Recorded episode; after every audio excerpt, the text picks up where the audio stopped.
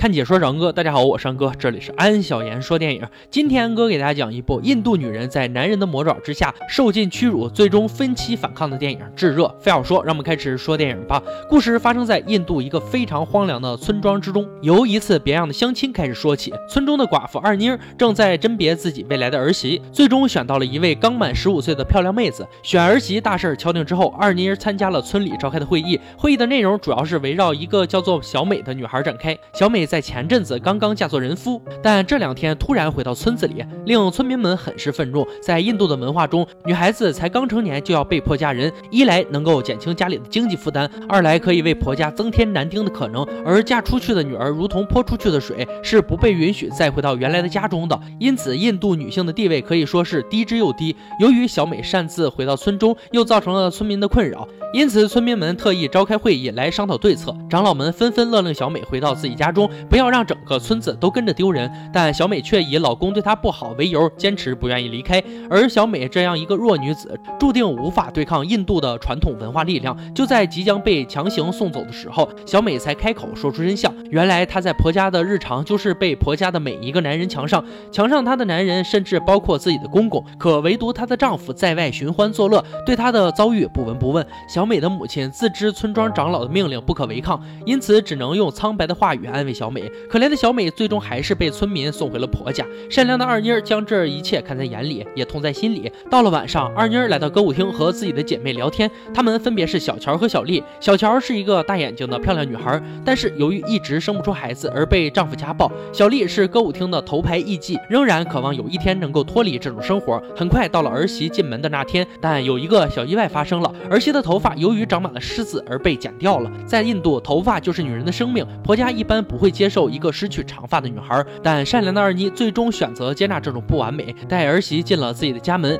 迎新亲的大巴离开了。一个卷发少年在原地悲伤地看着这一切，因为二妮的儿媳是他的心上人。女孩为了拒绝出嫁，甚至剪掉了自己一头长发。然而即使如此，也没能阻止她最终嫁人的命运。在婚礼上，作为二妮好友的小丽前来庆祝，却引起了来自围观者的一阵热议。人们对这种从事敏感职业的女人天生带有一种歧视，这是全世界通用的定律。因此，当一个身份敏感的艺妓出现在别人的婚礼上，免不了惹来闲言碎语。然而，作为二妮从小一起长大的好友，小丽根本没有考虑到这些。意识到给二妮造成麻烦的她，只能迅速逃离婚礼现场。糟糕的婚礼造成了二妮儿子内心的不快，他开始夜夜笙箫，有空了就回家和媳妇儿滚个床单，渐渐的变成了一个渣男样。因为此事而苦恼的二妮，只能从姐妹花那里寻求快乐。在难得姐妹。花的聚会中，她还带上了自己的儿媳。只有女人们在一起的时光是快乐而又奢侈的。姐妹们玩着玩着就讨论起小乔生子的问题。小丽认为生不出孩子不全是女人的问题，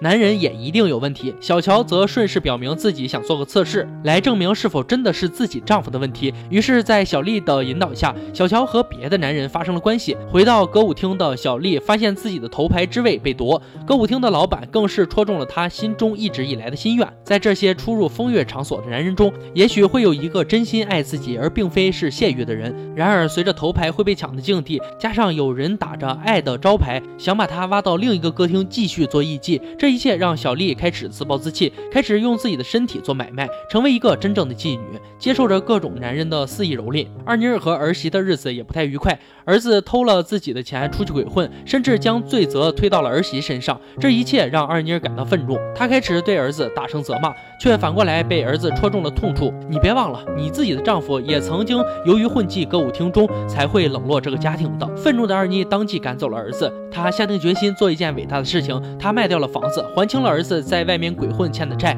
然后成全了儿媳的爱情，将儿媳许配给了那个卷发少年。离开前，二妮警告少年，他已经将儿媳视为女儿，因此少年绝不能够欺负她。否则，他这个做母亲的就开始要杀人了。二妮甚至为儿媳买了一部手机，希望对方能够经常保持联络。这个夜里，小乔告诉丈夫自己怀孕了，没想到丈夫一下恼羞成怒，对她拳打脚踢。原来丈夫早就知道自己没有生育能力，只能将问题全部怪在妻子身上。而此时碰巧赶到的二妮发现自己的好姐妹正在被暴打，瞬间牛脾气上来，两人合力将家暴男直接推进了一旁的火堆中。此时恰逢印度过节，没人注意到这个小小的家庭所发生的事情。二妮和小乔找到了小丽，三人于是携手并肩开着歌舞厅的车子离开了村庄。三个饱受男权毒害的女性从这一刻开始迎来了属于她们崭新的人生。故事到这里就结束了。电影《炙热》由印度拍摄而成，可以说是非比寻常了。我们都知道，印度这个国家大部分地区还是很落后的，在落后的同时，也会有一些落后的习俗。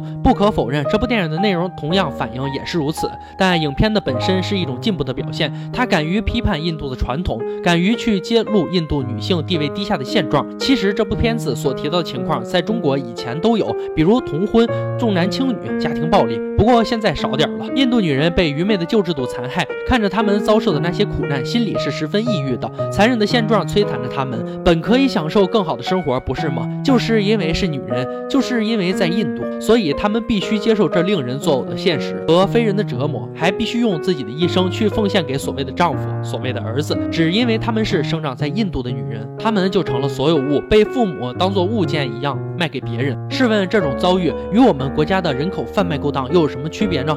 因此，当愚昧无知成为一种无可撼动的真理的时候，人间就是地狱。我们赞颂二妮作为母亲的伟大行径，但绝不应该只停留在赞美。还有更多的人正处于水深火热之中，我们要做的是尽可能铲除那些顽固的旧社会观念，否则国家永远不可能真正强大起来。小伙伴们，你们看完这部电影有什么感想呢？好了，今天解说就到这里吧。喜欢哥解说，别忘了关注我哦。看解说找哥，我山哥，欢迎大家订阅我的频道，每天都有精彩视频解说更新。我们下期再见。